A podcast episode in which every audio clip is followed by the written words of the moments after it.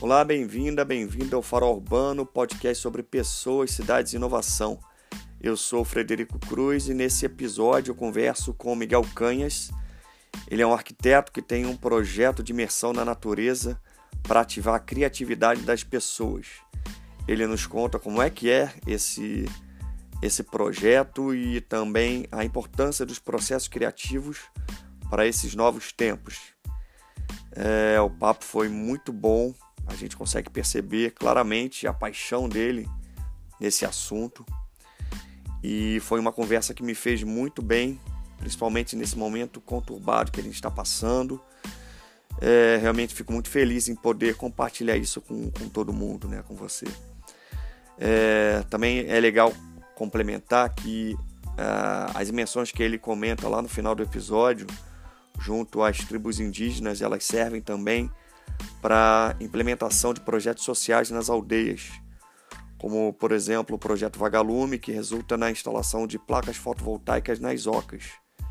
Então, além de toda a experiência cultural e até espiritual, as pessoas ainda têm essa possibilidade de ajudar os povos indígenas é sempre uma troca entre, entre todo mundo, né? É, então é isso, espero que você curta esse episódio, dá um feedback lá pelo nosso Instagram, do Podcast Farol Urbano, é, nosso e-mail é podcastfarolurbano.gmail.com comente, é, indique esse episódio aí para as pessoas se você achar interessante. E é isso, ajude a gente a fazer esse podcast acontecer e a criar esses encontros aí mesmo que virtuais entre todo mundo. É, grande abraço, obrigado pela sua audiência de sempre e vamos lá para a nossa conversa.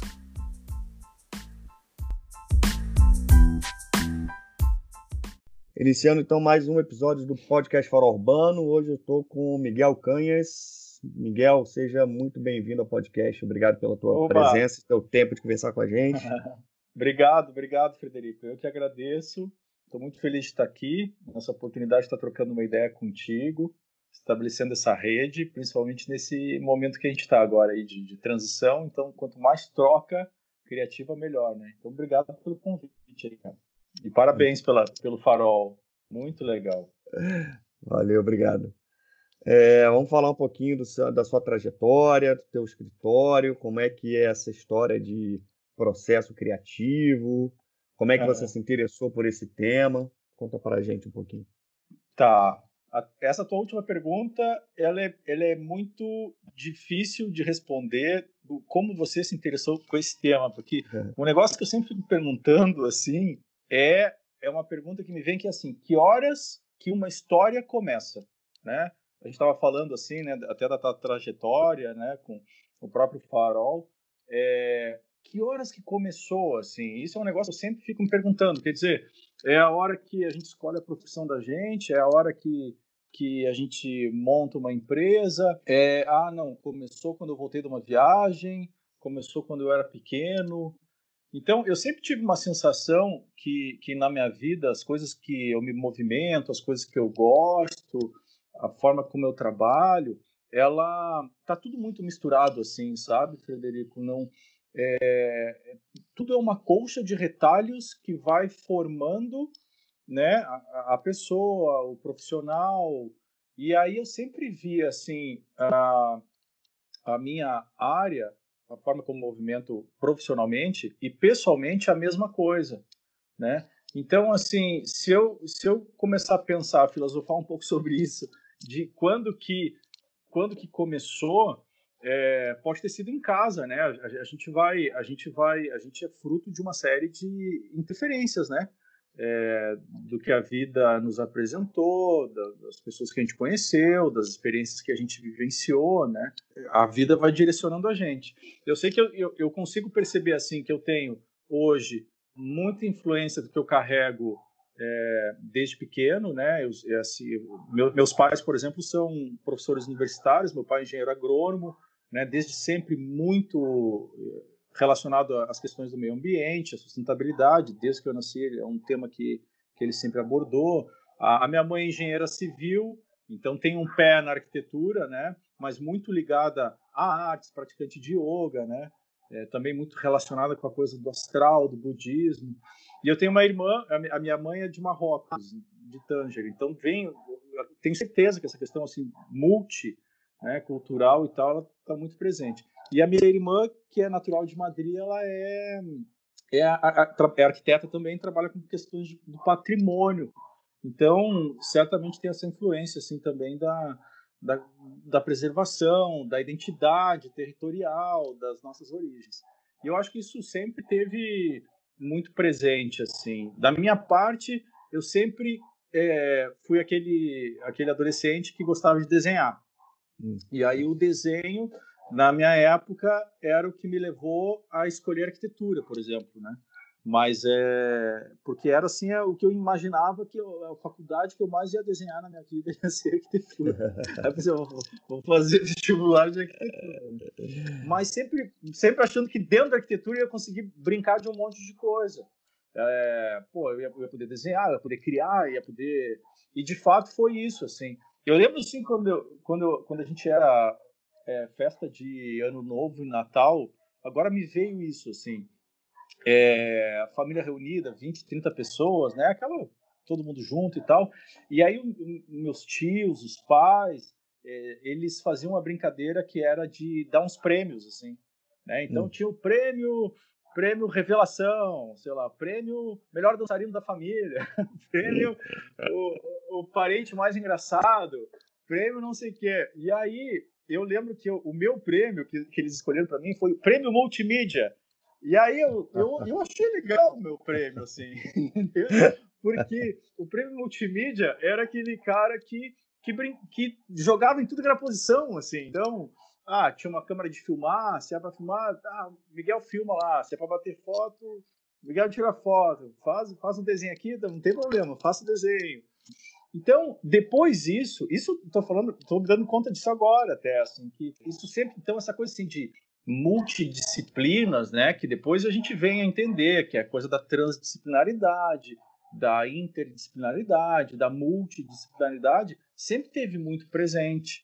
E aí a, a, essa vontade, assim, né, esses interesses me levaram a fazer arquitetura, é, sempre de olho em outras coisas também, né, apaixonado por design, apaixonado por arte, é, por, por áreas criativas. E depois da arquitetura, eu continuei estudando e aí fiz pós em, em design gráfico e, e depois um mestrado em design também. E aí nesse mestrado, no mestrado em design que eu fui mais imerso dentro desse interesse de da onde vêm as coisas. Isso era uma coisa que me chamava muita atenção na faculdade, assim, que era assim, eu olhava os projetos dos arquitetos, né, e achava lógico tudo incrível, esses, esses mestres todos que a gente é, é, estuda, né? né? Mas uhum. eu ficava pensando na, na história por trás de cada coisa, assim, cara, quem é o cliente que contratou o fulano uhum. para fazer essa casa, uhum. Né? Quem, quem é esse cara? O que que ele viu? O que que ele comeu? Que, de onde é que ele veio para conseguir chegar nesses insights, assim? Isso me chamava muita atenção como estudante. E eu acho que hoje está muito presente na, é, na, na forma como a gente é, desenvolveu esses, é, é, esses outros movimentos, né, como, como o Atlas, como os Refusos, como a Fenda, é, uhum. esse interesse pelas imersões é isso, né, é de tentar ver essa etapa zero, assim. Então, hoje, é, tentando, oh, cara, tu vai me trazendo, porque eu começo a abrir umas janelas assim enquanto eu vou falando e uma coisa você fala que outra, aqui adoramos tem, tem que me papo, puxar. Adoramos é. longas conversas. Fique tranquilo. então tá. Tá bom. E, então hoje assim, hoje hoje a hoje é, tentando ser mais pragmático e objetivo, né? É, eu estou arquiteto porque eu me formei, fiz graduação em arquitetura e, e tenho meu escritório no qual eu divido com os meus sócios, com o Dai, com o Derete, essa tríade assim que eu sinto muito orgulho de da gente estar é tá junto há tanto tempo numa né? que é a metro quadrado. A gente está em Joinville, Santa Catarina, no norte do estado, e a gente desenvolve é, tudo que é tipo de projeto, né? Um escritório que trabalha com projetos de arquitetura, é, interiores, atua na parte de residencial, comercial, educacional, é, atende o mercado imobiliário com os prédios é, é, residenciais, né? É, escola, fábrica, muito de arquitetura efêmera, de, de estandes, dispografias, alguma coisa de produto. Então, o foco sempre foi esse, assim, a gente nunca nichou o escritório, né, porque a gente sempre está esperando um próximo projeto, assim, né, pô, como uhum. uma coisa que eu nunca fiz é um, um templo, assim, né, uma igreja, pô, nunca veio aqui um, um cara para fazer um templo, como que será que é? Então, é, é uma, uma coisa, assim, de, de, assim, a gente gosta de fazer arquitetura, não interessa o tema, qual que vai ser a nossa visão em cima daquele tema, né? Então, é isso é, é metro quadrado. É engraçado porque a gente vê, você falou dos grandes mestres, né? Quando a gente estuda na arquitetura, os, os grandes uhum. é, arquitetos de antigamente, até pouco uhum. tempo atrás, é, tinha muito essa visão de que o arquiteto ele tá, tem que estar tá apto e aberto para fazer qualquer tipo de, de projeto.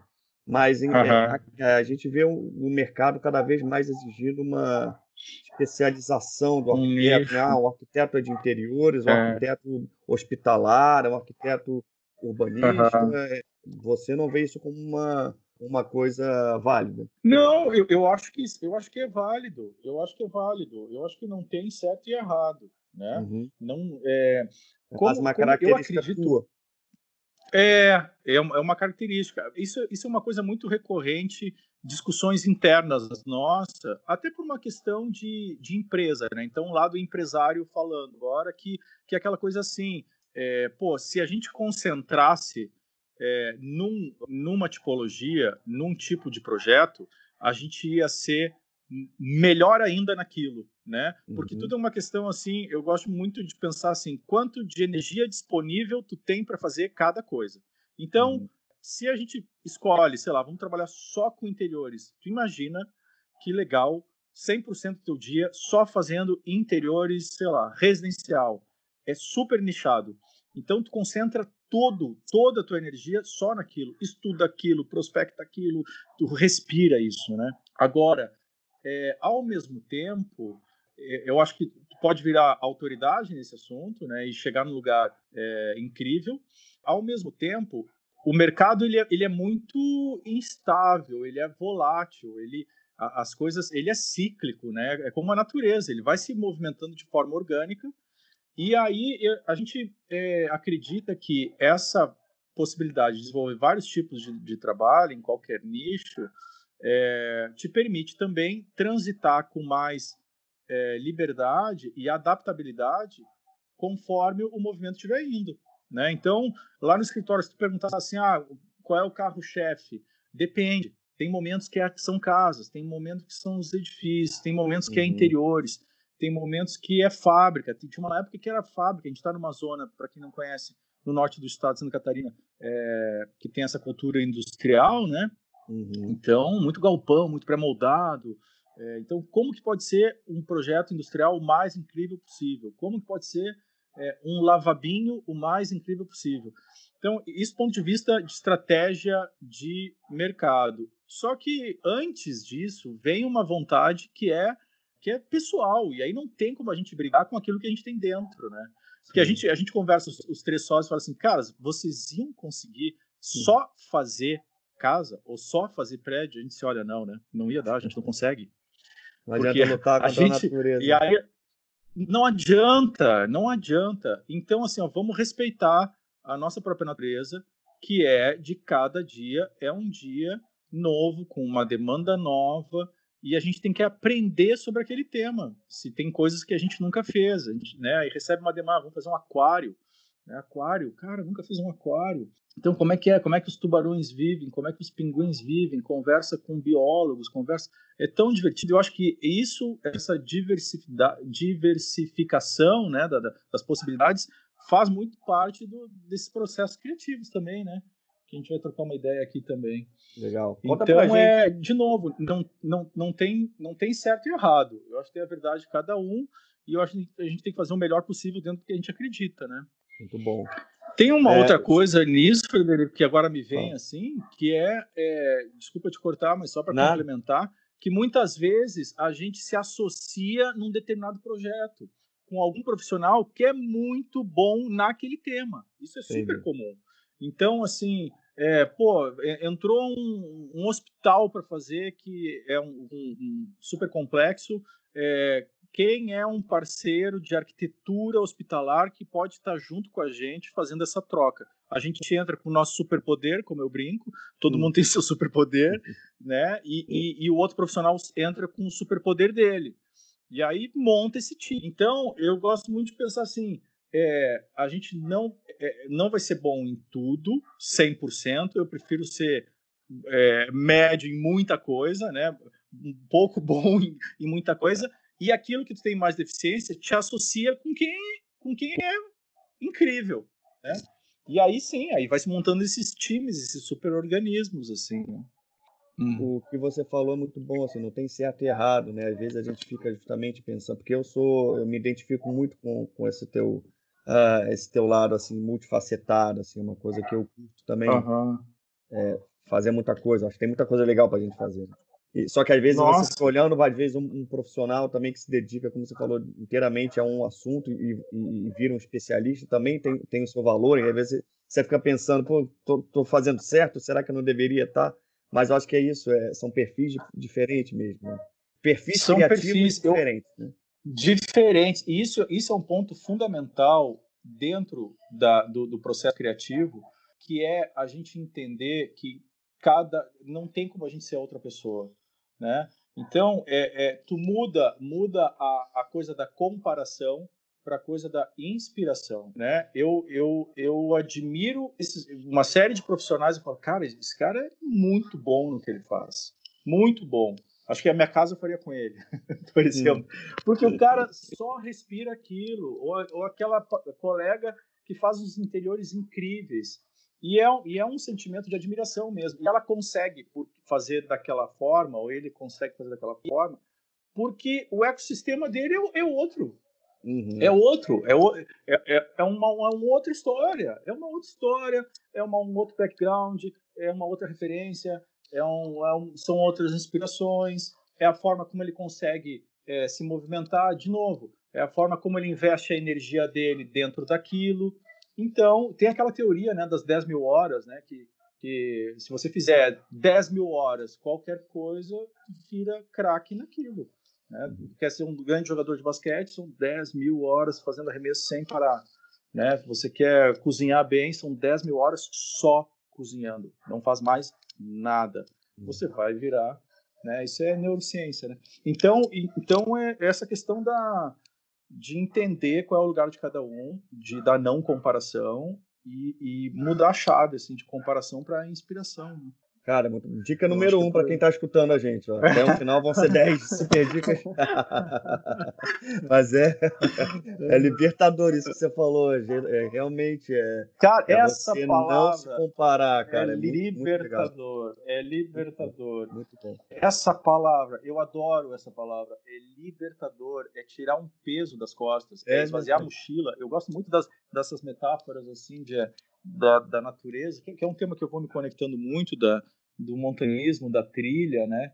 Que é mochila vazia, assim, né? Tirar esse peso, assim. E aí, nossa, tudo fica mais leve, tudo fica mais, é, mais livre, mais solto, mais fácil, né? É, então, já entrando aí, vamos falar do, do Atlas, da Fenda e do Refúgio Criativo. O que, que são ah, essas entidades? O que, que são esses uhum. Então, o, o, Atlas, o Atlas, ele surge justamente desses, desses diálogos acerca desses temas, que são de coisas assim. É, às vezes alguns amigos brincam assim, cara, não sei, tem, tem uma coisa lá que, que, que é muito legal, mas eu não entendo direito. É, passa uma coisa assim de mistério, é, às vezes até de, de uma coisa meio mística e tal, né? E, e aí eu, eu sempre brinco que, é, que depende do prisma que você olha, porque quando a gente entra nesses, nesses assuntos mais do subjetivo, do sujeito, é, a gente entra num tema que, que até existe um certo preconceito, né? É, que é uma coisa meio de, de autodesenvolvimento, de autoconhecimento, é, é, de autoajuda, e, e, e, a gente adora falar sobre isso. A gente adora, porque justamente eu estava comentando no começo da época da faculdade, assim, que era assim, cara, de onde é que as, de onde é que as coisas vêm? Como que eu posso usar o meu cérebro para ter mais ideias no mundo que está me inundando de informação e a gente nem sabe o que fazer com isso direito, né? Então, uhum. o, problema, o problema não é o excesso de informação, o problema não é a internet, o problema não é a tecnologia. O problema é como que a gente faz para digerir isso. Porque as informações estão aí, as possibilidades estão tão incríveis. Olha eu e tu aqui usando um, um aplicativo para trocar uma ideia, né? Então, isso é Sim. é muito legal. Mas a questão é o que, que a gente faz com tudo isso, como que a gente aproveita melhor tudo isso e como que a gente se estrutura emocionalmente para tirar da gente o melhor que a gente tem a oferecer criativamente. Então, é, é, de certa forma, é a gente preparar né, essa, essa infraestrutura nossa, essas habilidades socioemocionais para a gente lidar com uma série de questões do dia a dia. Então, não é uma coisa assim que, ah, é, o cara vai virar o ermitão, vai, né, e larga tudo, a coisa do larga tudo. Eu, uhum. eu, eu, não concordo muito com essa coisa do larga tudo, porque parece que tu está escolhendo. E eu gosto muito da coexistência das coisas. Coexistência de todas as áreas, coexistência das profissões, coexistência de, de todos os segmentos e, e, de tudo. Eu quero, eu quero aprender com a natureza, eu quero aprender com os retiros. Eu absorvo isso e volta para a batalha e aplica, porque a graça está em aplicar, a graça está em fazer a nossa parte dentro desse dessa doideira, né? Que é, que é a nossa correria toda. Então, esse tipo de diálogo, assim, é, isso tava, sempre permeava muito. E a gente tem um, uma super dupla, né? Que é, que é uma empresa é, de Jaraguá, que é o Firmorama, que é um estúdio de design gráfico. E eu e o Jackson, principalmente eu, eu na, na ponta da Metro e o Jackson na ponta da, do Firmorama, é, depois de muitos trabalhos que a gente faz junto, aliando arquitetura e design, eles também curtem muito arquitetura, mas isso também se estende para todos os sócios, né, sócios da uhum. Metro uhum. e, e, do estúdio. É, a gente começou a, a, cada projeto a questionar mais isso e a experimentar etapas imateriais do processo, assim.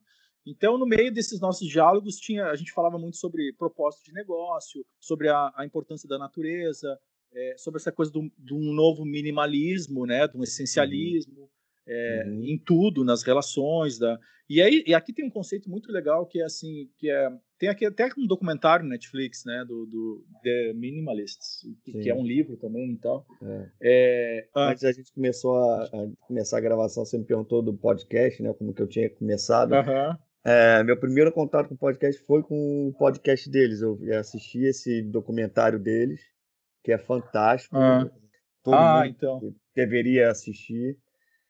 É, e é, aí eu fui buscar eles, aí achei eles, vi que tinha um podcast, aí baixei o, o agregador de podcast para escutar o podcast deles.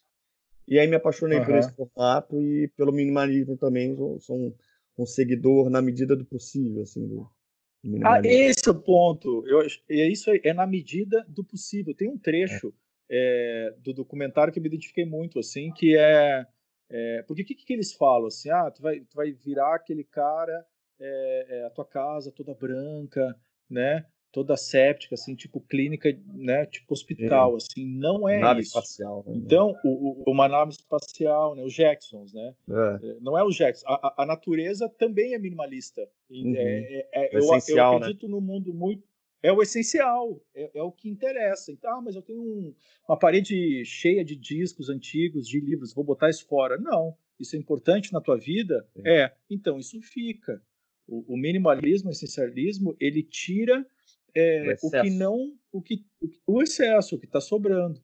Então isso vai para tudo. Então repare que assim tudo que a gente está falando, seja profissional, seja os movimentos pessoais, seja é, as habilidades criativas, seja essa coisa mais é, espiritualizada da, da busca, ela tá tudo conectado porque tu leva isso para todos, né? Todos os caminhos assim. Aí tu está falando de identidade, ou seja, identidade é aquelas perguntas, né? Quem eu sou, etc. Porque tu leva para o cliente também. Como é que tu vai fazer um projeto se o cliente também não se conhece? Né? O cliente uhum. muitas vezes não não consegue se expressar ou evita falar de determinado tema ou, ou mente, né? Por, por alguma uhum. razão que ele não quer abrir tudo. Então e aí tem, tem um, um, um, estudo que eu me identifiquei muito da Elizabeth Sanders, que, que é uma, uma, uma acadêmica intelectual, autora de diversos livros, assim, que ela traz é, é, é essas, essas ferramentas, assim, como é, as camadas que a gente consegue chegar de resposta a partir de determinadas é, ferramentas. Então, por exemplo, assim, tem níveis de profundidade do que as pessoas dizem ou pensam, né? O que as pessoas dizem ou pensam é mais fácil de tu detectar, é menos profundo e é mais tradicional, né? Então, isso aí tu consegue uma conversa, com um questionário, com uma entrevista, né, com um focus group, de repente, né, uma ferramenta que o design usa muito também, são coisas que estão mais explícitas. Né? Uhum. Depois tem uma outra camada, um outro nível de profundidade, que é o que as pessoas fazem ou usam, que é alguma coisa mais observável. Né? Então, tu trabalha com pesquisa, trabalha com observação, trabalha com, com outros tipos de metodologia. E depois tem um nível de profundidade, que aí eu acho que é tocante e transformador, que é mais profundo, que é mais inovador, que é o que as pessoas conhecem, sentem ou sonham, por exemplo. Que é mais difícil de, de tu extrair né? Uhum. Porque é, a gente, às, às, às, vezes a gente não quer falar da gente mesmo também, né? Esse aí é o Pô, ouro é um lugar que tu não quer. Né? E é o ouro, e é o ouro de qualquer pessoa, né? Que, que é o ouro de, de todo mundo que está se relacionando com do cliente, extrair, né? Não tem, é não difícil, tem retrabalho cara. do projeto. Né? É, e, e, quem é que consegue isso, né?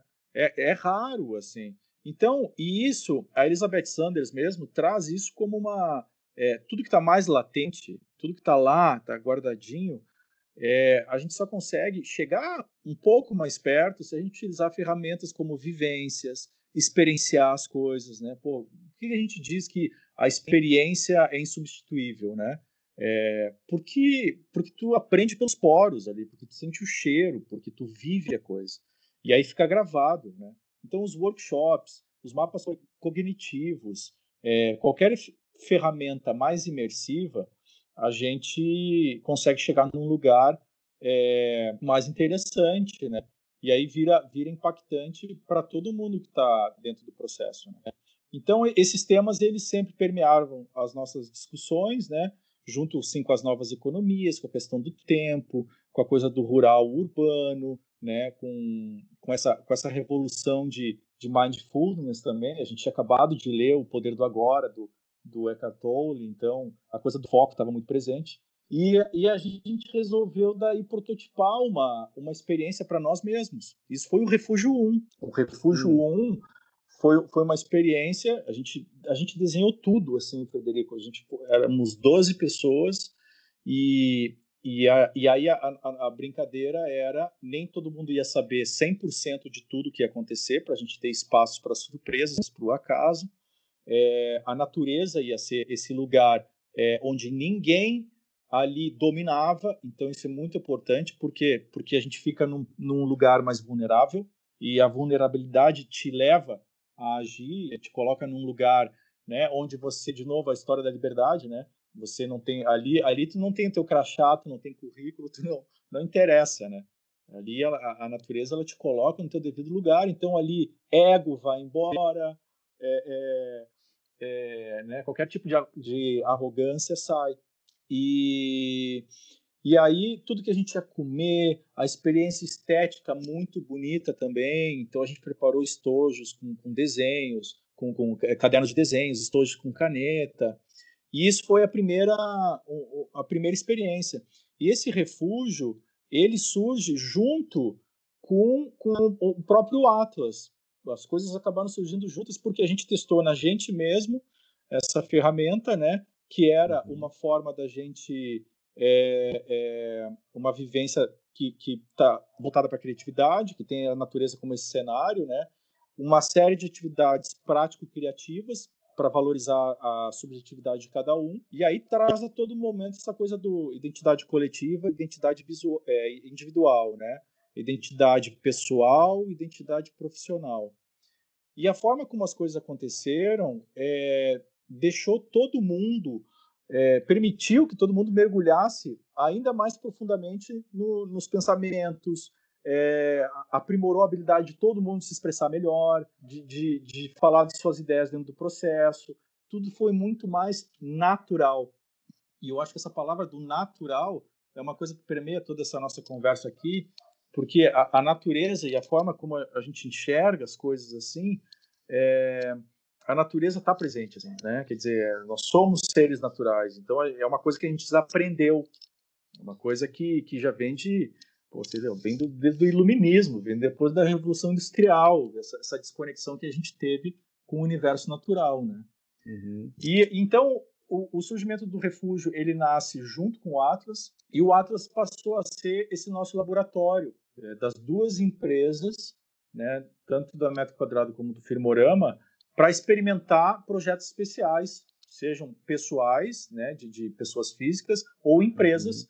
que estivessem interessadas em processos de imersão para alguma descoberta, para novos produtos, para projetos e experiências. Então, a gente já trabalhou para marcas de moda, para desenvolvimento de produto, prototipação de habitação pré-moldada, é, é, é, direcionamento e novo é, posicionamento de, de estabelecimentos comerciais. É, e aí entra uma série de coisas. Quer dizer, é um lugar que o, o que não entra no escritório de arquitetura nem no estúdio de design cabe no laboratório do Atlas. E aí, dentro do Atlas, é, é, é, um, é, ele nasce inicialmente da interseção de arquitetura e design, mas ao longo dos anos foi entrando tudo que era coisa, assim, porque as pessoas vão se plugando, né? Então, uhum. Então veio gente da moda, veio gente da, da psicanálise, veio da educação, veio é, é, de tudo que é ser professor, né? A, a, turma que vai nos refúgios criativos são de áreas completamente nada a ver, assim, uma com as outras, não é só para para a turma da, que trabalha em áreas criativas uhum. e de todas as idades. Então, pode ter gente de, com 21 a 60 e poucos anos. E, e elas convivem juntas. descobriu que no, é, da, aí é uma, uma imersão em meio à natureza e que vai trazendo uma. Aí varia, assim, Frederico. É, já teve refúgios de três dias, já teve refúgio de quatro, de cinco, de dois. Depende da, depende da proposta. Né? A gente já fez em Santa Catarina, a gente já foi para Minas três, quatro vezes, dentro do Inhotim também. É, no Paraná, a gente fez, foi, foi uma trilha, uma subida na montanha, no Camapuã e no Tucum, então foi, foi um refúgio em movimento e tudo que isso estava trazendo. E aí tem tudo, assim, né? Aí tem, é, tem desenho, tem... Eu, quando os amigos perguntam assim, cara, mas o que, que é? Ah, é um workshop de, de desenho? Não, não é hum. para desenhar, mas a gente desenha bastante.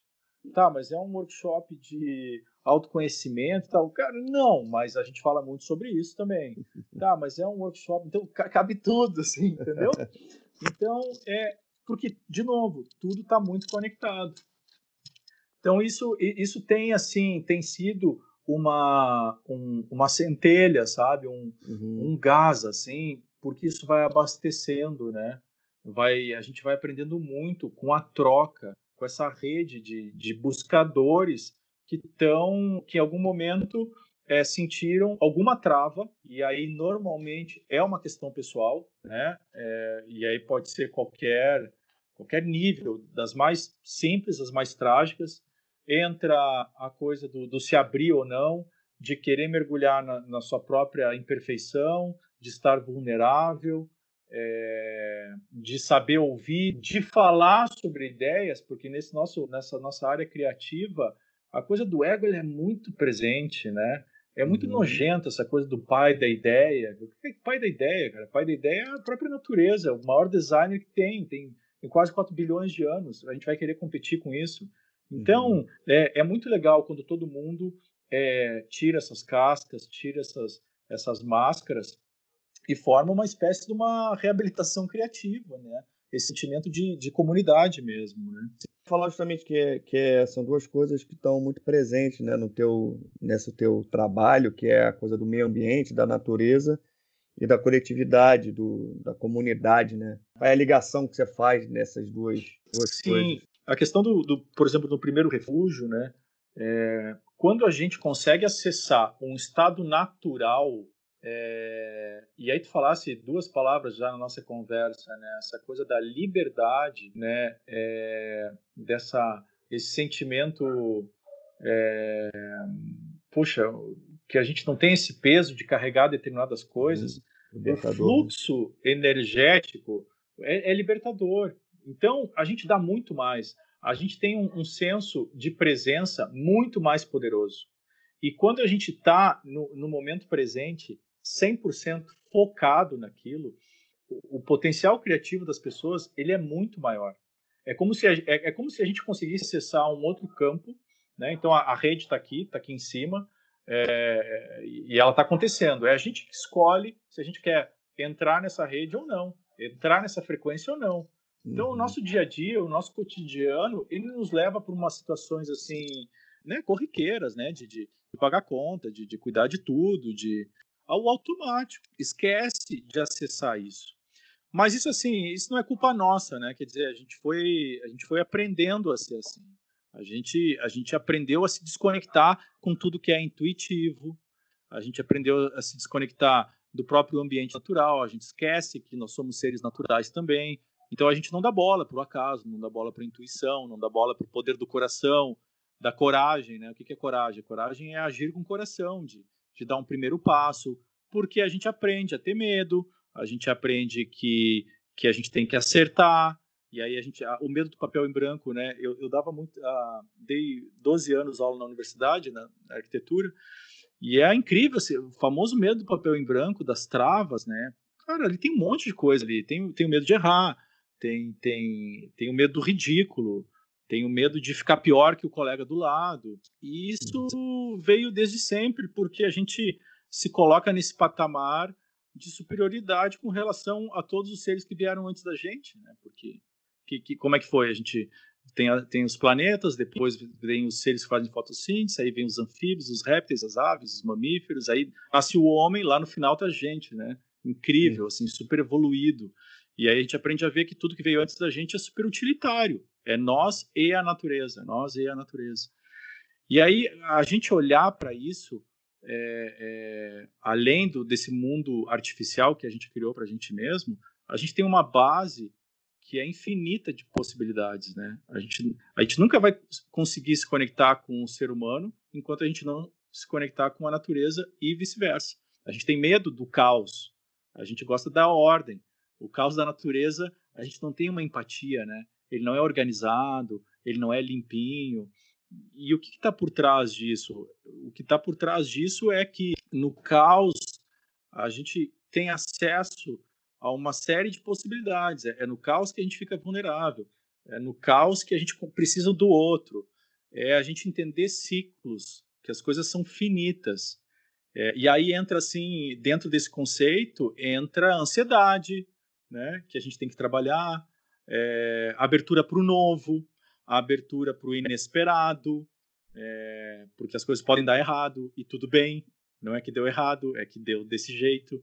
Então, esse tipo de aprendizado, assim, isso só ambientes que são completamente naturais, onde a gente, é, que são a própria natureza, e nós somos esse, esse grande ecossistema, né? Eu gosto uhum. muito de olhar para a biomimética, aprendo muito com com a Carol Freitas, que é uma grande amiga do NOS, lá de Brasília, e ela traz um conceito que eu adoro, que é do, da lógica do superorganismo, que, que são essas organizações de seres vivos que se comportam como uma coisa só. E é incrível. Uhum. Cara, quando, que, é, que é a história do adolescente, que eu acho muito legal, né? Que, que o adolescente, o bando de adolescentes, pode ver, adolescentes, os caras andam todos iguais, é, é, são as mesmas roupas, eles viram um bando, eles são super poderosos, né?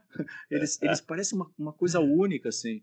É. é. incrível o jeito de falar, as roupas, o cabelo, as músicas, estão todos iguaizinhos, todos idênticos.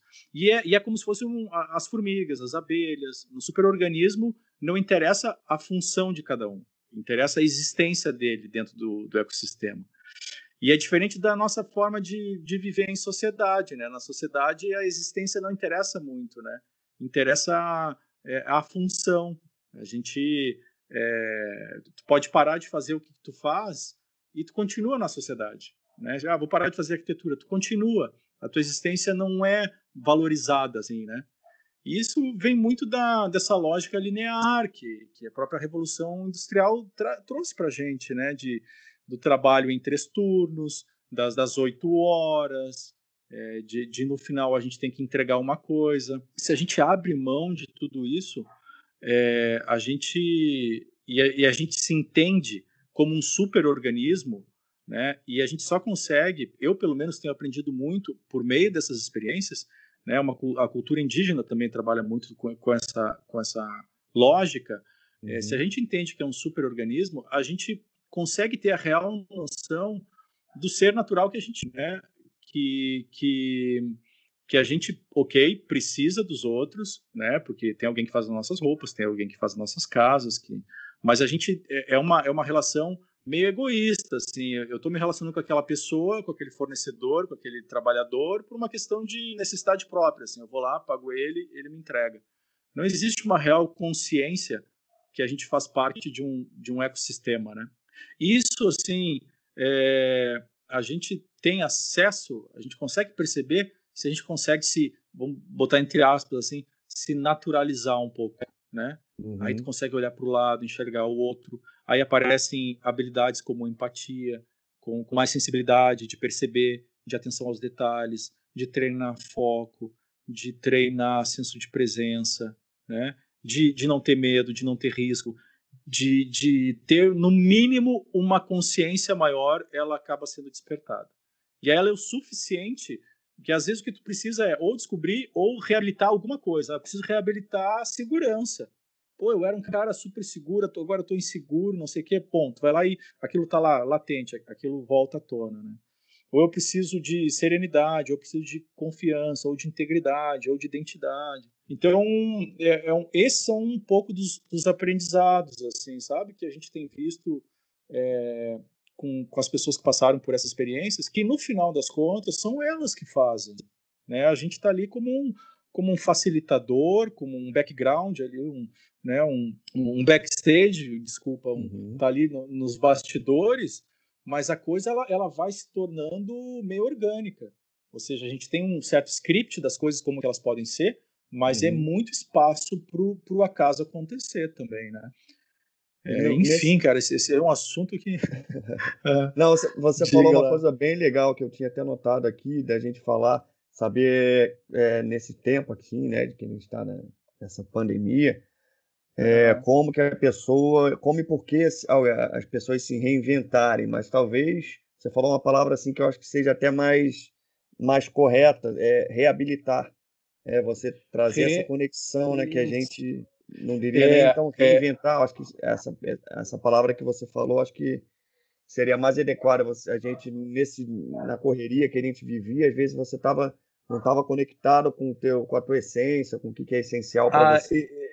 E Isso, talvez seja o é, momento é, de, da gente não se reinventar, mas se reconectar, né?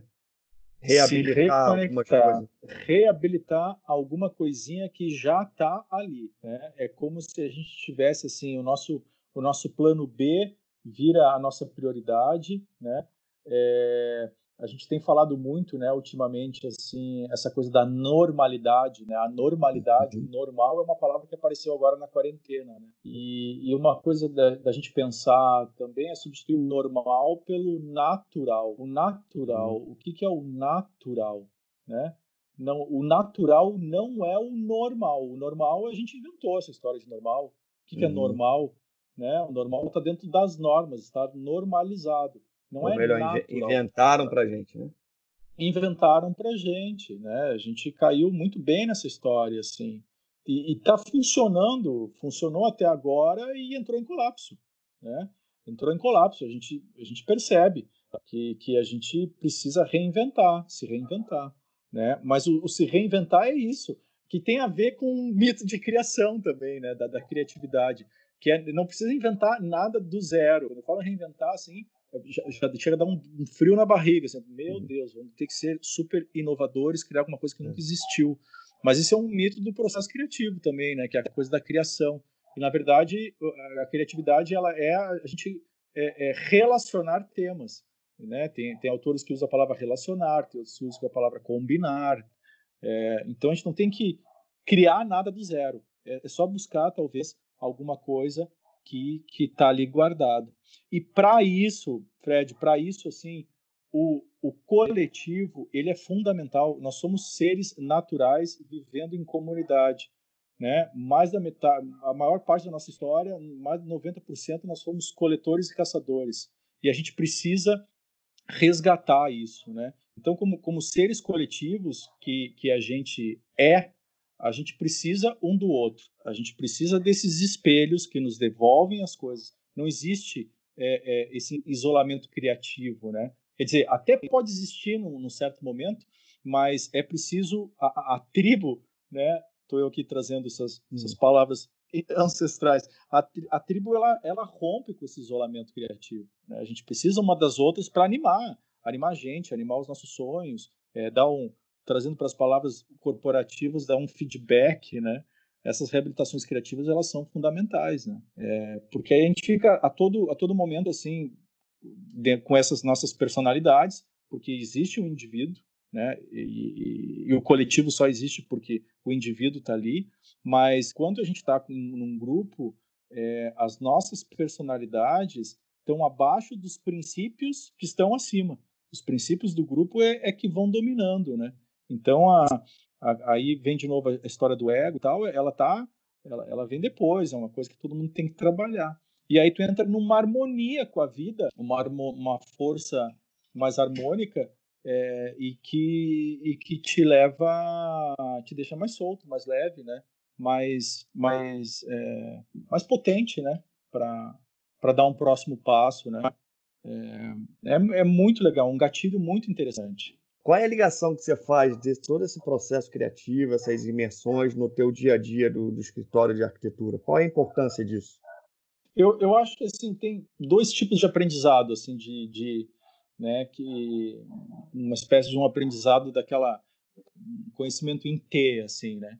Um são as habilidades que fazem parte da tua estrutura é, socioemocional, né? Como que tá, como que eu estou fortalecendo essa estrutura, né? Como que está essa infraestrutura criativa para lidar com uma série de coisas em, em, momentos de transição, momentos complexos, etc. Né?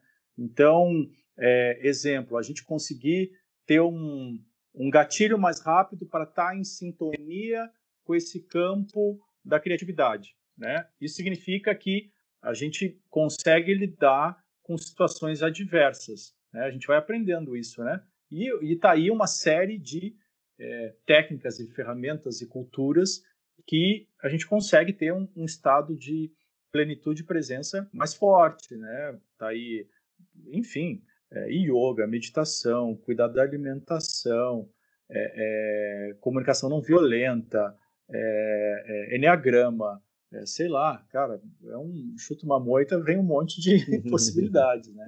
Mas eu acho que essa coisa da gente estar tá, conseguir entrar no campo e sair do campo a hora que a gente quiser, isso isso consegue reabilitar, né? Então, falando nessas questões assim mais mais subjetivas, né? é, senso de presença, é, a sintonia, a sensibilidade, a apurar o olhar, treinar a observação, filtrar a informação, né? gestão de tempo, gestão de energia, são habilidades que a gente vai internalizando. Então, no campo prático, a gente consegue preparar um campo, tu já vai sentindo no, um campo, até para uma reunião uma reunião daquelas pesadas, né, é, é, tensas, para a gente conseguir lidar da melhor forma possível dentro das condições que a gente tem, né? Então a gente acaba sendo mais prático, com ideias mais limpas, é, ideias mais genuínas, com soluções é, mais assertivas, é, e isso vai trazendo, né?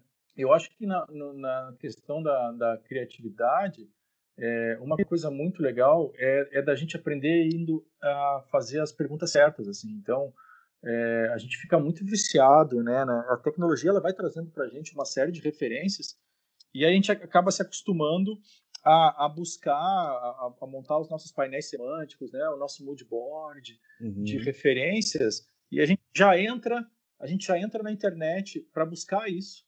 Cara, se já está na internet, é, primeiro que eu vou ter que digitar a coisa que eu estou procurando. Se tu digitar, tu já sabe o que está procurando, né? Uhum. Então, eu gosto muito daquela aquela brincadeira da maçã azul. Ah, vamos fazer alguma coisa com a maçã azul. Aí tu digita maçã azul. Então, tu já estava pensando numa maçã azul para, sei lá, no uhum. cartaz.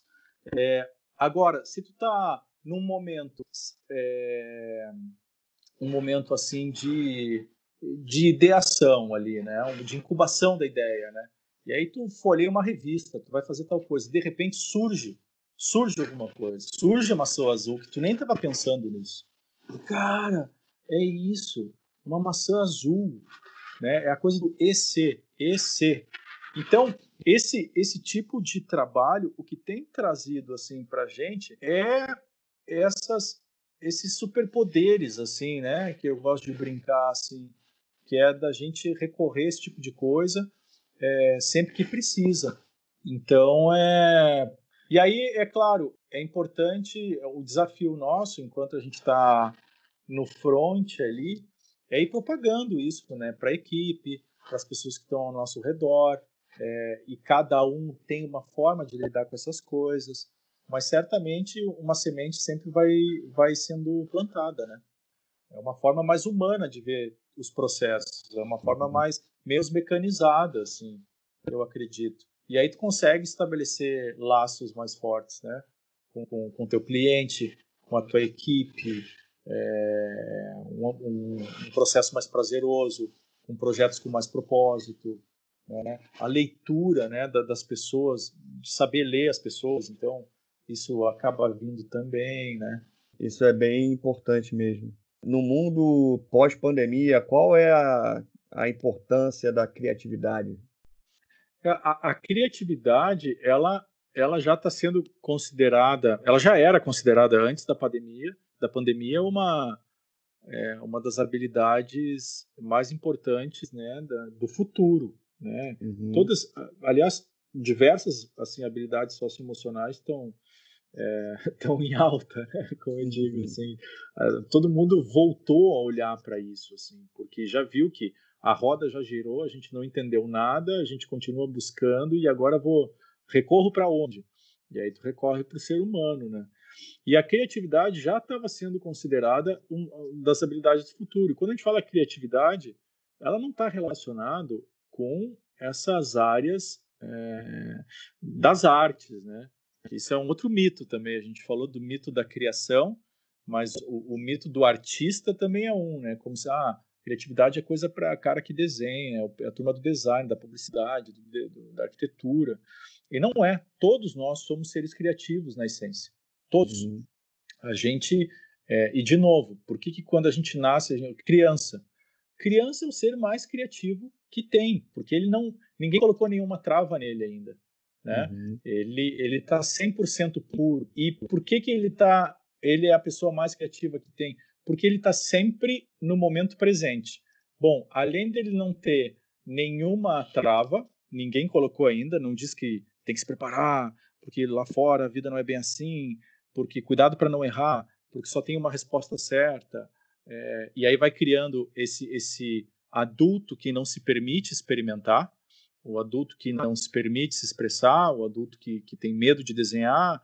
E, é, então, isso, isso, além dele não ter nada disso, porque ela ainda não entrou na escola, não entrou na, na, na linha industrial ali, ela sempre está no momento presente, que é outra habilidade, estar no momento presente. Porque ela nem sabe que futuro existe, né? É um conceito que a criança ainda não, não aprendeu, e o passado para ela, ela já não está nem aí. Então, 100% da energia dela está naquele momento. Então, é, é a, a, gente aprendeu, aprendeu não, nasceu criativo e a gente vai se podando, né? E no, no futuro, ainda mais nessa situação de pandemia, a gente a gente vai estar falando sobre a mesma coisa. Eu fico pensando assim, quando a gente fala sobre criatividade, tu vai estar falando sobre ti mesmo, porque autoconhecimento, que é uma, uma, uma das, das primeiras coisas para a gente olhar, né, que é uma, é uma primeira, a primeira é se conhecer, né, porque a, a gente se conhecendo é, é, uma conexão com a gente mesmo, entra o, o, a questão de gestão de emoções, entra autocontrole, entra domínio de estresse, né? É a, é a, coisa do ser natural, de uma relação de intrapessoal. Depois, numa segunda camada, tu tem como é que tu convive com o coletivo, né? É o que a gente está falando dos refúgios criativos aqui, né? É, a gente vai vai estar tá lidando com a questão do outro, entra empatia, entra liderança, entra emoções, entra desejos, né? Depois, numa outra camada, abertura para o novo, depois, numa outra camada, compartilhamento. O que, que é tudo isso, esses itens todos, né? é, é criatividade.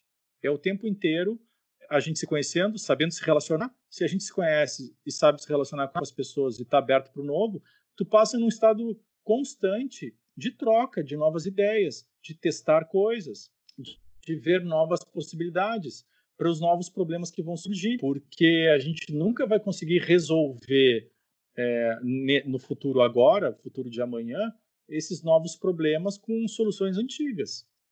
Então, é, como o mundo está mudando muito rápido, já faz bastante tempo que ele está mudando muito rápido, né? E a mudança a gente sabe ela é exponencial. A gente está é, é, trocando o pneu do carro com a roda andando e testando coisas o tempo inteiro. Para a gente testar coisas o tempo inteiro, a gente precisa estar aberto para o novo e, e exercitar essa nossa criatividade. Para exercitar isso, a gente precisa ter uma noção de quem a gente é, se relacionar bem com as pessoas, com o coletivo, se abrir para o novo e etc.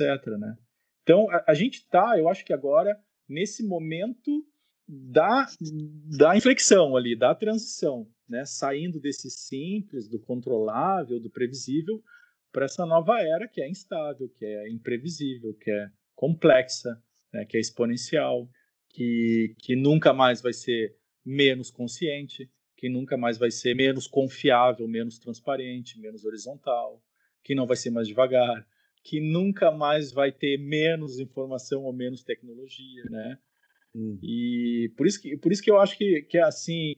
É, e, e, agora o que eu faço? Meu pavor total, né? Dá uma certa ansiedade na gente, né? O primeiro passo é não fazer nada. O primeiro passo é se acalmar. Acalma, senta aí e respira. Não, não é o que a gente faz quando né? Quando tu tá nervoso, assim, calma, eu falo pro meu filho, calma, respira. É a primeira palavra. Tu tá no trânsito, né? Engarrafamento, não sei o que. Ah, respira. É respira. Respirar é não fazer nada. E, e respirar, se a gente for levar esse tema para um, um campo da meditação, então, é a meditação. Sim. É se conectar. Então, repara como tá tudo, tá tudo, a todo momento, ele tá ele está conectado às coisas. A gente pode levar o tema para o campo do namastê, como eu digo, a bicho grilagem, e, e, e o mesmo tema para a neurociência se aplica, o mesmo tema, se a gente for levar para o processo criativo, é a mesma coisa, se a gente leva para a turma da natureza, biomimética, cultura indígena, é a mesma coisa, a gente só, só aprendeu a colocar numas caixinhas, né? A gente tá, é, como é que é a, o que o Shu Han, um filósofo, fala que é a, sociedade do cansaço, né? A gente está tá cansado de, de muita coisa. Então, é um momento é, propício para a gente parar, respirar, não fazer nada, né?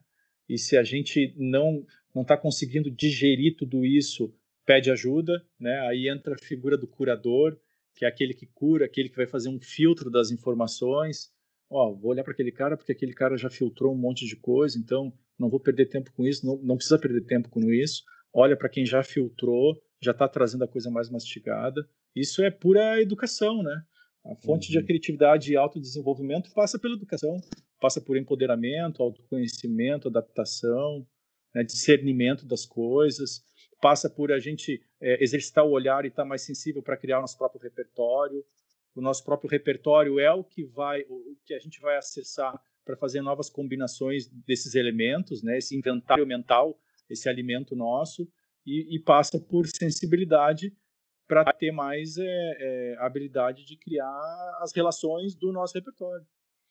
É, enfim, é, eu acho que é, é, isso eu acho que é evolução do homem, né? A gente nada evolui se o homem não evoluir. A sociedade não vai evoluir a tecnologia não vai evoluir se o homem não evoluir, porque ainda é o homem que faz a tecnologia, né?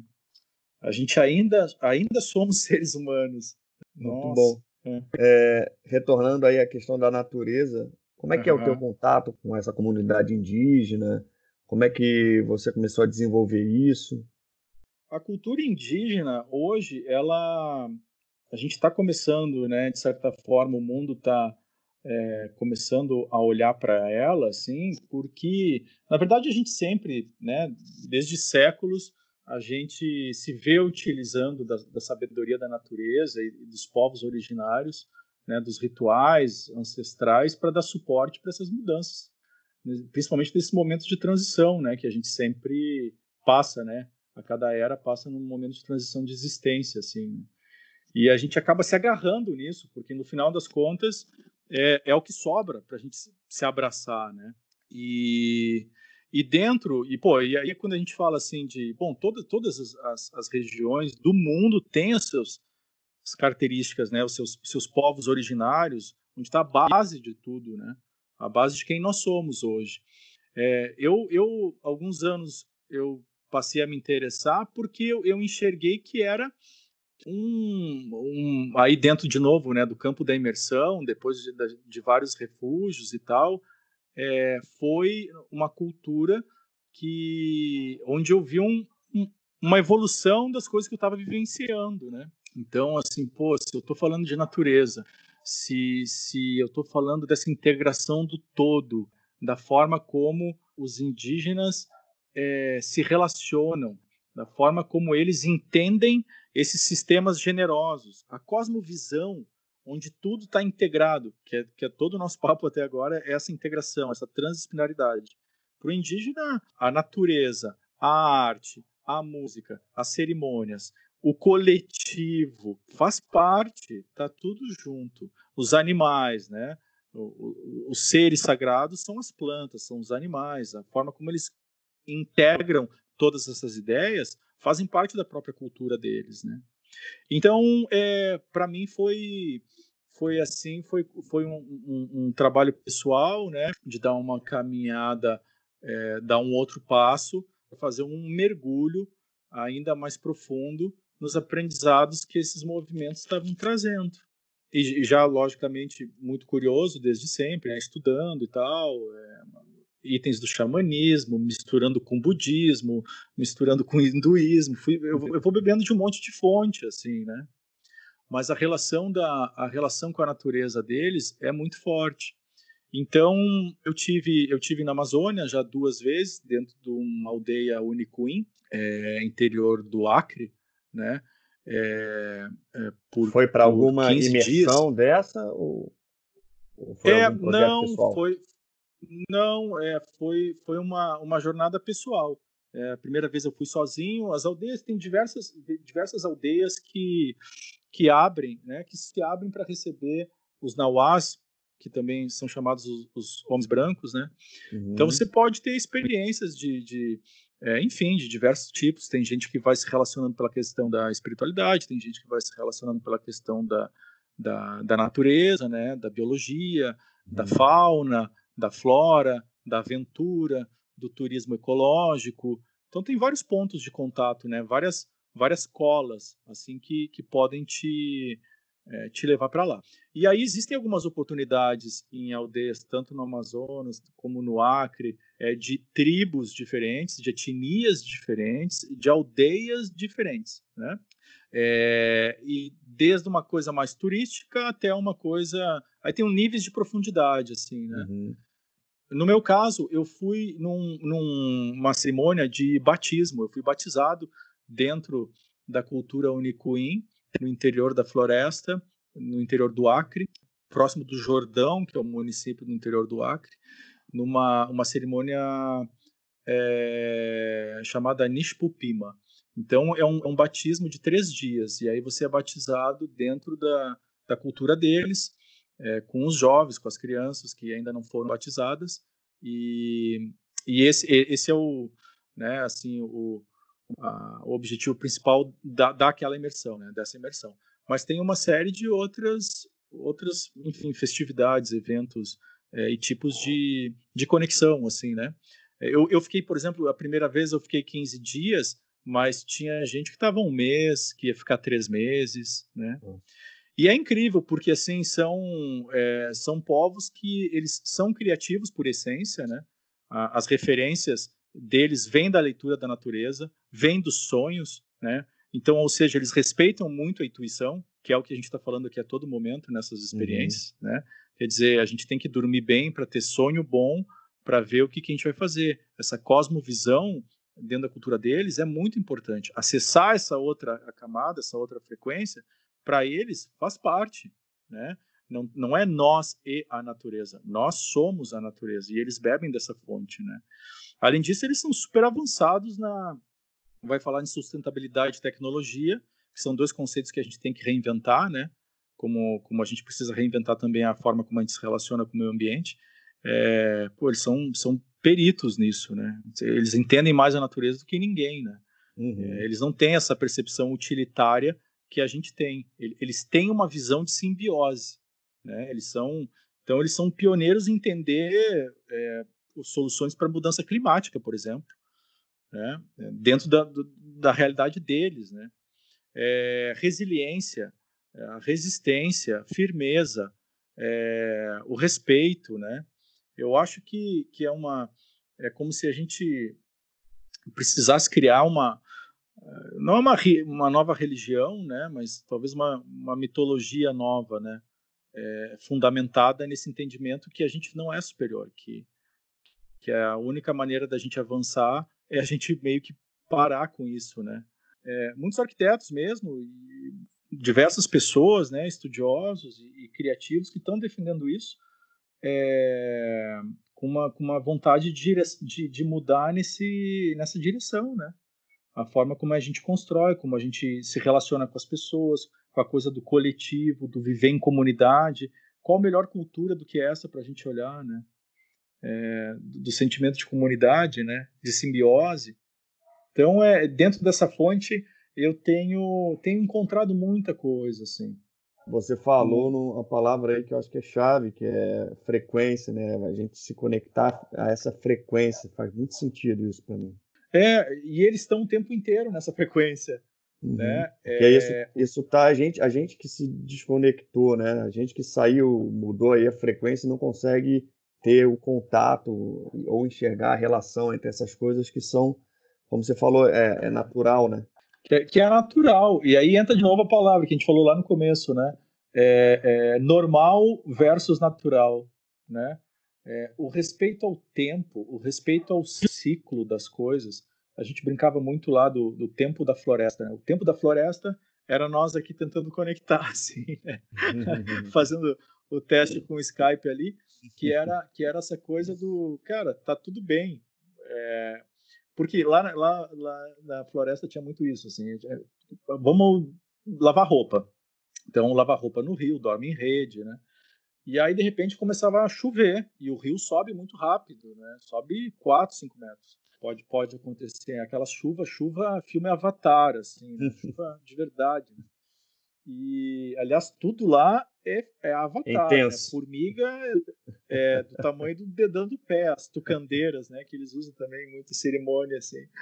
Formiga tinha uns cinco tipos. Mosquito, dez tipos de mosquito. E aí, e aí essa coisa do tempo da floresta, aí, aí a gente vai, lava a roupa e tal, de repente começa a chover e não dá mais para lavar, vamos esperar aqui embaixo dessa árvore. E agora, o que, a gente faz? Ah, agora não faz nada, agora espera. Tá, enquanto isso, enquanto isso, fica em silêncio, conversa, né? E, e quando terminar, a gente vai e lava. E é assim, né? Então, as coisas, a todo momento, é, a gente tenta controlar de novo, de novo, a gente com a nossa cabecinha, né? A, a, controlar as coisas e a vida ela é natural, ela vai te levando e no final dá tudo certo. Na hora que tinha que acontecer, as, acontece, acontecem as coisas certas. E esses momentos de pausa, assim, Frederico, era onde as relações se estabeleciam, porque aquele momento tu tinha, tu trocava uma ideia. Aí eu cantava uma música para o meu amigo indígena, Tchana Tchanu, Tchanauri, e aí ele cantava uma música para mim, e a gente conversava mais um pouco. Ou seja, tudo que a gente falou é 100% momento presente, o que a gente tem, que são, as, que são as, os princípios hindus, né? Se a gente vai olhar isso dentro do, do, do princípio hindu, tu tem aqueles quatro princípios, que é, é tudo que aconteceu é tudo que poderia ter acontecido, uma coisa quando começa, começa, uhum. uma coisa quando termina, termina, e está quem tem que estar. Cara, se a gente internaliza isso, é, a tua vida, de novo, tu tá livre, tu não tem ansiedade, tu não tem estresse, porque, ah, o fulano não veio. Não veio, não veio, não veio. Ah, atrasou a nossa conversa. Atrasou, atrasou. E a gente tem que lidar com isso. Quando terminar, ah, que pena que terminou. Terminou, né? Então, e, e, lá na, na, Amazônia era a mesma coisa, só que com outra, com outras palavras, né? Era o tempo da floresta, era esse tipo de coisa, assim. Então, é, é, é uma, é, eu acho que é uma, a gente tem que olhar, é nosso, tá aqui, né? É, é uma coisa que a gente sempre deu as costas, né? Por conta de um eurocentrismo é, que a gente foi formado, quer dizer, puxando um pouco para nossa área, a questão da própria estética, a, uhum. a, nossa noção de estética, a nossa noção de proporção, de estudo de cores, é, de mistura de elementos gráficos, visuais, cromáticos, de tipografia, tudo veio da Europa. Tudo. Uhum. A gente, a gente nunca, a gente não teve dentro da escola uma formação artística na escola de artes, por exemplo, é, como é que o indígena monta os seus desenhos, qual é a mistura de cores que ele faz, é, quais são as proporções certas para ele. E aí, isso a gente pode encontrar no nosso mundo é, é quadrado aqui, do, do, do homem branco, é, em algumas áreas, por exemplo, que eu tenho encontrado muito, eu já falei, na, na questão da biomimética. Então, as coisas que, que a gente vai se relacionando um pouco, elas, no final das contas, elas elas estão tudo tudo mais ou menos conectados, assim, sabe? Eu fico imaginando essa, essa rede no ar, assim, essas várias bolinhas, mas e, e todas elas conectadas, que a biomimética traz, que a cultura indígena traz, e, e que os refúgios trazem. No final é, é tudo a mesma coisa. é, o, é, o, processo multimídia, assim. Cara, muito, muito bom. É, acho que a gente está tendo essa conversa no momento ideal, assim, exato. É, muito bom, muito bom, muito tranquilizador escutar é, é, falar sobre isso contigo. É, a é. gente tem tarefa árdua pela frente, né, Frederico? Assim, tá só começando, né? Uhum. Essa, essa, nova fase está só começando. É, o, o, os períodos críticos, e nem falando de auge das, do Covid, do, é, mas do que está por vir desse futuro, dessas mudanças, elas recém estão começando. Então, eu acho fundamental a gente se preparar para isso. E o se preparar para isso, no meu ponto de vista, né, de novo, isso aqui é só a minha visão, não, não tem certo e errado, uhum. eu acho que passa por todos esses pontos que a gente tocou aqui, sabe? É, dessa integração maior com a gente, com o outro, com o nosso meio, processos mais naturais, processos mais simples, processos mais leves, processos mais orgânicos, processos com defeitos, né? Defeitos no nosso ponto de vista de ver, né? Na uhum. natureza não tem defeito, né? Tudo, uhum. tudo faz parte, tudo tem um ciclo. É, a natureza não, não gera lixo, né? A natureza ela transforma os seus restos, né? O que, que a gente faz com isso? Então, eu acho que é um modelo para a gente olhar em, sobre vários aspectos, assim, né? Como medida ou seja, porque a gente tem limites, a natureza, é, é como modelo, porque ela é essa inspiração, e como mentora, porque está integrada, porque a gente vem dela, né? É, enfim, e, e, aí natureza e, e, comunidades ancestrais, como os indígenas que a gente está falando, eles têm, têm essa coisa anímica, né? Que, que, é o, que é o que tem alma, né? Tudo tem alma, árvore tem alma, pedra tem alma, montanha, é, né? bicho tem alma, montanha, montanha. tem alma, o rio. Houve uma fala do Ailton Krenak, né? Pô, é de chorar. É. É, tudo tem alma, né? Então, é, é as relações são flexíveis, né? A gente entende que existem outros parâmetros. Isso que eu acho incrível, assim.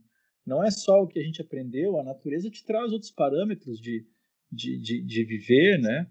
É, ah, e aí, e aí por aí vai. Muito bom. Mas legal, é, que bom, pra, cara, que bom. É. Hum. Para finalizar, é. já estamos quase no, no, finalzinho, queria que você contasse um pouquinho para a gente do teu caderno de quarentena. Ah! e depois é, é, falar os teus contatos aí para quem quiser entrar em contato contigo para saber mais sobre o refúgio criativo, quiser uhum. é, falar sobre projetos. E também alguém que Legal. te inspira, né? É, sempre peço para o meu convidado também uma dica de alguém que te inspira. Fala para a gente do Legal. caderno. Caderninho da quarentena. Os cadernos. Bom, o, o, caderno é uma, é uma ferramenta que eu uso, assim, que eu acho super legal. É, a Julia Cameron, que, que é uma autora da, da busca. Como é que é o nome do, nome do livro? É, o Caminho do Artista, eu acho que é alguma coisa assim. Ela também fala disso. É uma coisa que eu tenho desde sempre porque, por conta do desenho, né? Então, como eu sempre desenhei desde pequeno, tenho um caderninho de desenho. Mas hoje, ele para mim, ele eu, eu, tenho muitos cadernos, sou viciado em caderno. Tem caderno que eu nunca usei também, que porque tem um papel especial, tem uma capa que eu gosto e tal. É, mas é um é um é uma conversa que eu tenho com ele, né? Então, assim, o caderno é uma espécie de um diário visual. Ali eu vou escrevendo, eu, eu desenho, eu, eu, eu, desenho coisas que não tem nada a ver, eu posso rabiscar qualquer coisa, posso fazer um risco, posso manchar. Não é para mostrar para ninguém, né? não é para ficar bonito. Uhum. É, o Charles Watson fala muito né, da, daquela frase do desenho é pensamento com rabo. Quer dizer, o que é uhum. pensamento com rabo? Eu, eu, eu coloco no papel, ele me devolve, porque é um ato reflexivo, né? Quando a gente escreve, a turma que escreve, né? Eu não sou muito de escrever, assim, não, não conto histórias, eu faço poemas, assim, é uma coisa que eu preciso desenvolver, estou trabalhando isso aí. Mas é quando a gente coloca no papel, aquilo volta para a gente, aí a gente pensa de novo, né? Opa, hum, é, acho que não é por aqui. Isso aqui, eu estava indo por aqui, mas, mas surgiu essa coisa, então vou por aqui. Então essa coisa do acaso é muito legal.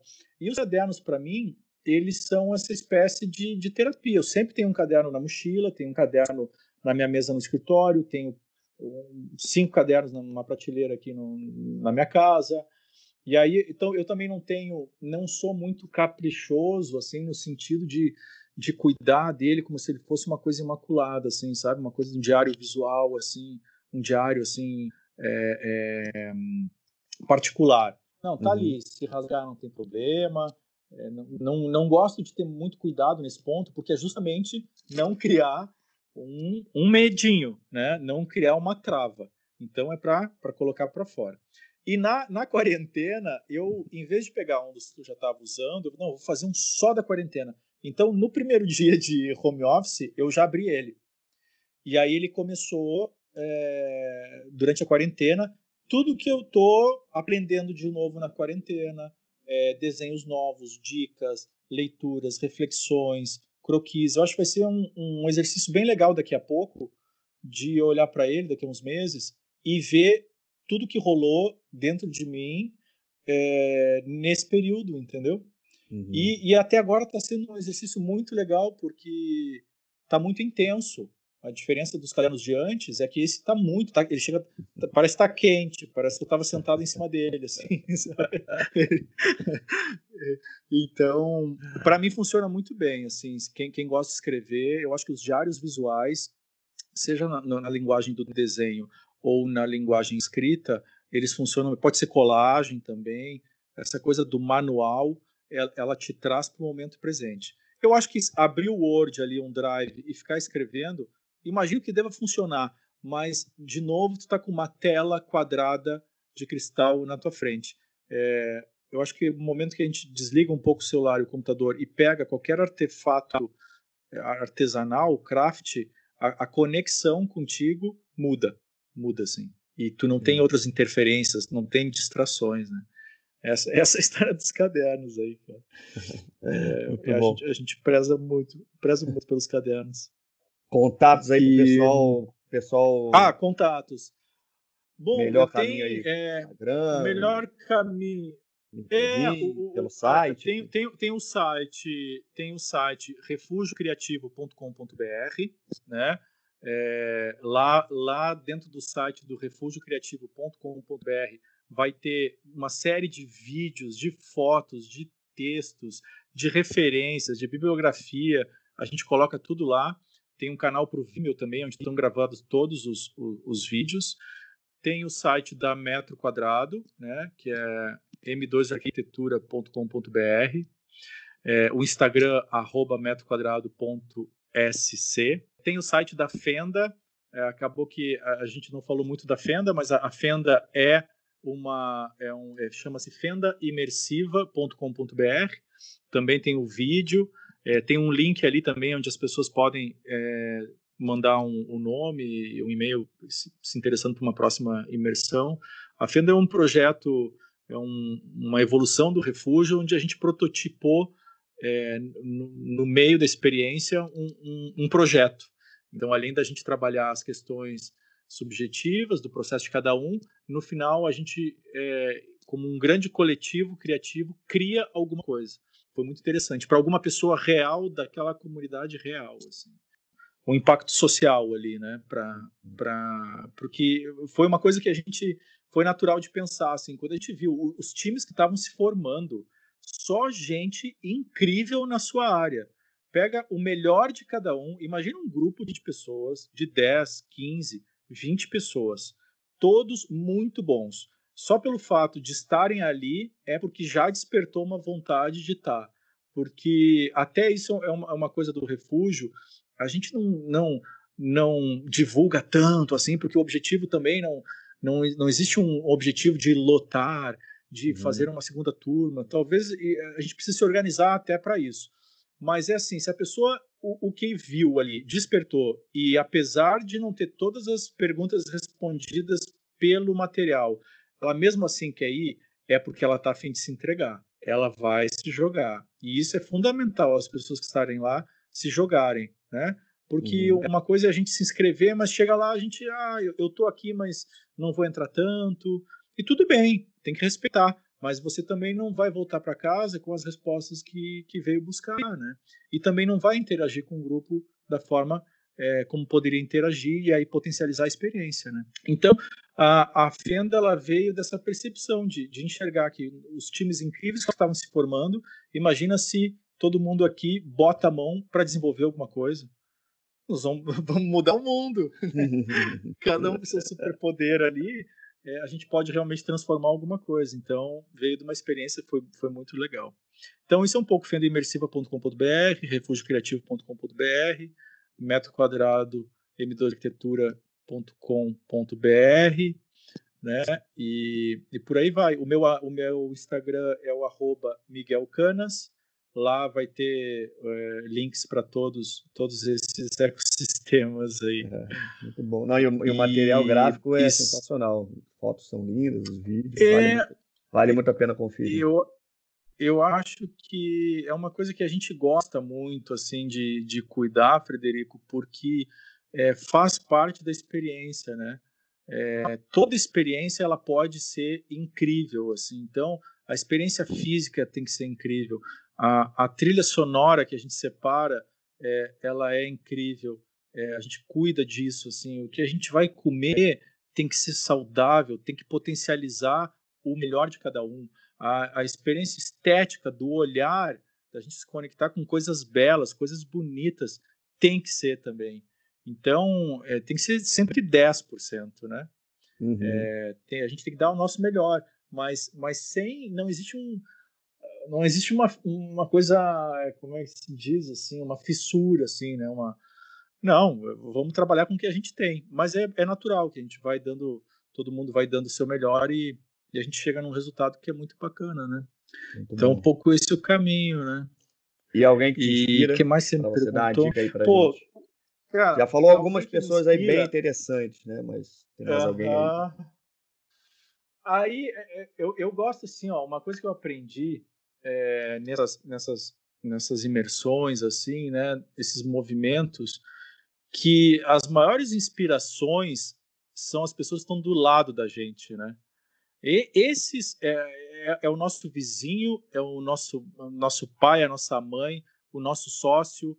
Esses caras, essas pessoas são incríveis. Eu gosto de olhar para eles porque é eles que me fazem dar um próximo passo, assim sabe? A minha esposa, os meus filhos, os, os meus parceiros de refúgio, o, o, o meu time, eles eu colocaria em primeiro lugar. É com eles que eu discuto, é com eles que me fazem, é, às vezes me corrigem, é eles que me fazem evoluir, é, é eles que me inspiram, assim. Só que vai ser. O meu Muito pai não bom. tem nem Instagram, nem nada, então, então não vai dar para indicar ele, né? Eu posso indicar não, todos os meus sócios que vão estar nesses links que eu mandei ali, né? Mas uma vez eu falei, eu falei, eu dei uma palestra para um amigo em Jaraguá e eu falei, cara, os nossos gurus, os nossos gurus são os nossos parceiros. Esses caras são foda, né? É, esses caras são incríveis e é por isso que eu tô com eles. É por isso que eu troco ideia com eles. É por isso que a minha família é, é a minha família é animal. Eu chamo ela de time. Assim. E aí time, vamos time, crianças, vamos lá, time, tá na hora de dormir. É um ecossistema, um organismo vivo. É a maior inspiração, a maior inspiração.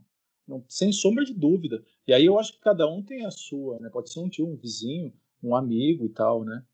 Mas se for para indicar é, é, assim um, um livro, um, alguém, né? Ai, é, é, tanta gente que, que mas eu, eu, eu vou, eu vou ficar nos temas que eu, que eu perfeita, trouxe aqui. Cara. Tua, tua visão é, foi perfeita. É, acho que é, podemos foi uma resposta que nunca ninguém me deu. Acho que está perfeito. e eu, eu sou muito orgulhoso assim, desse, desse ecossistema e desses times todos. Os pessoais, o, o da, da, família, né? tanto a, o núcleo duro, que eu chamo, da onde eu vim, a que eu criei, que me alimenta, a, a minha família do trabalho, né? A minha família do, do, dos refúgios, do Atlas, dessa rede. Cara, não tem, não tem gente mais incrível no universo do que essas pessoas. E só melhora. o meu mantra é tudo sim, Atrai, só né? melhora. Porque vai chegar mais gente, vai chegar mais gente incrível. E essa rede vai só aumentando. Fogueira acesa. Vambora. Muito bom. Bom, no início eu falei que a gente ia ter super 10 dicas, aí eu acho que a gente teve mais de 50. Então, ah. o pessoal aí vai aproveitar bastante esse nosso papo. Ah, Miguel, bom demais cara. conversar contigo, cara. Tenha... Papo muito bom, muito conteúdo. Pô, eu que agradeço, legal, cara. Assim. Parabéns pelo teu trabalho, parabéns pelo, pela, pela sua trajetória aí bem bonita e bem inspiradora. Eu, eu que agradeço. É, é, um, é nosso trabalho, né? É nosso, porque agora eu, estu, eu e tu estamos conectados aqui, então a gente já está plugado. Não tem mais volta. Isso que é o legal, né? Não tem mais volta. Plugou. Agora vamos ver a, a, o próximo passo, onde é que isso vai chegar, é, quem é que se conecta, é, quem é que vai se plugando e as pessoas vão entrando no, no, nessa frequência, né? Então eu que te agradeço e eu que te dou os parabéns, cara, por, por ser esse portal, né? Por estar tá propagando, por estar tá, por estar tá abrindo possibilidades de troca. Eu acho que hoje é fundamental isso, cara. Então eu acho que está no, tá no caminho certo aí, né? Parabéns, velho. E Valeu. obrigado aí pela oportunidade. Obrigado pelo seu tempo aí de conversar com a gente. Galera Valeu. que acompanha a gente, sempre muito obrigado. Todo mundo plugado aí, então, para sempre. Um abraço, pessoal. Até, até o próximo episódio.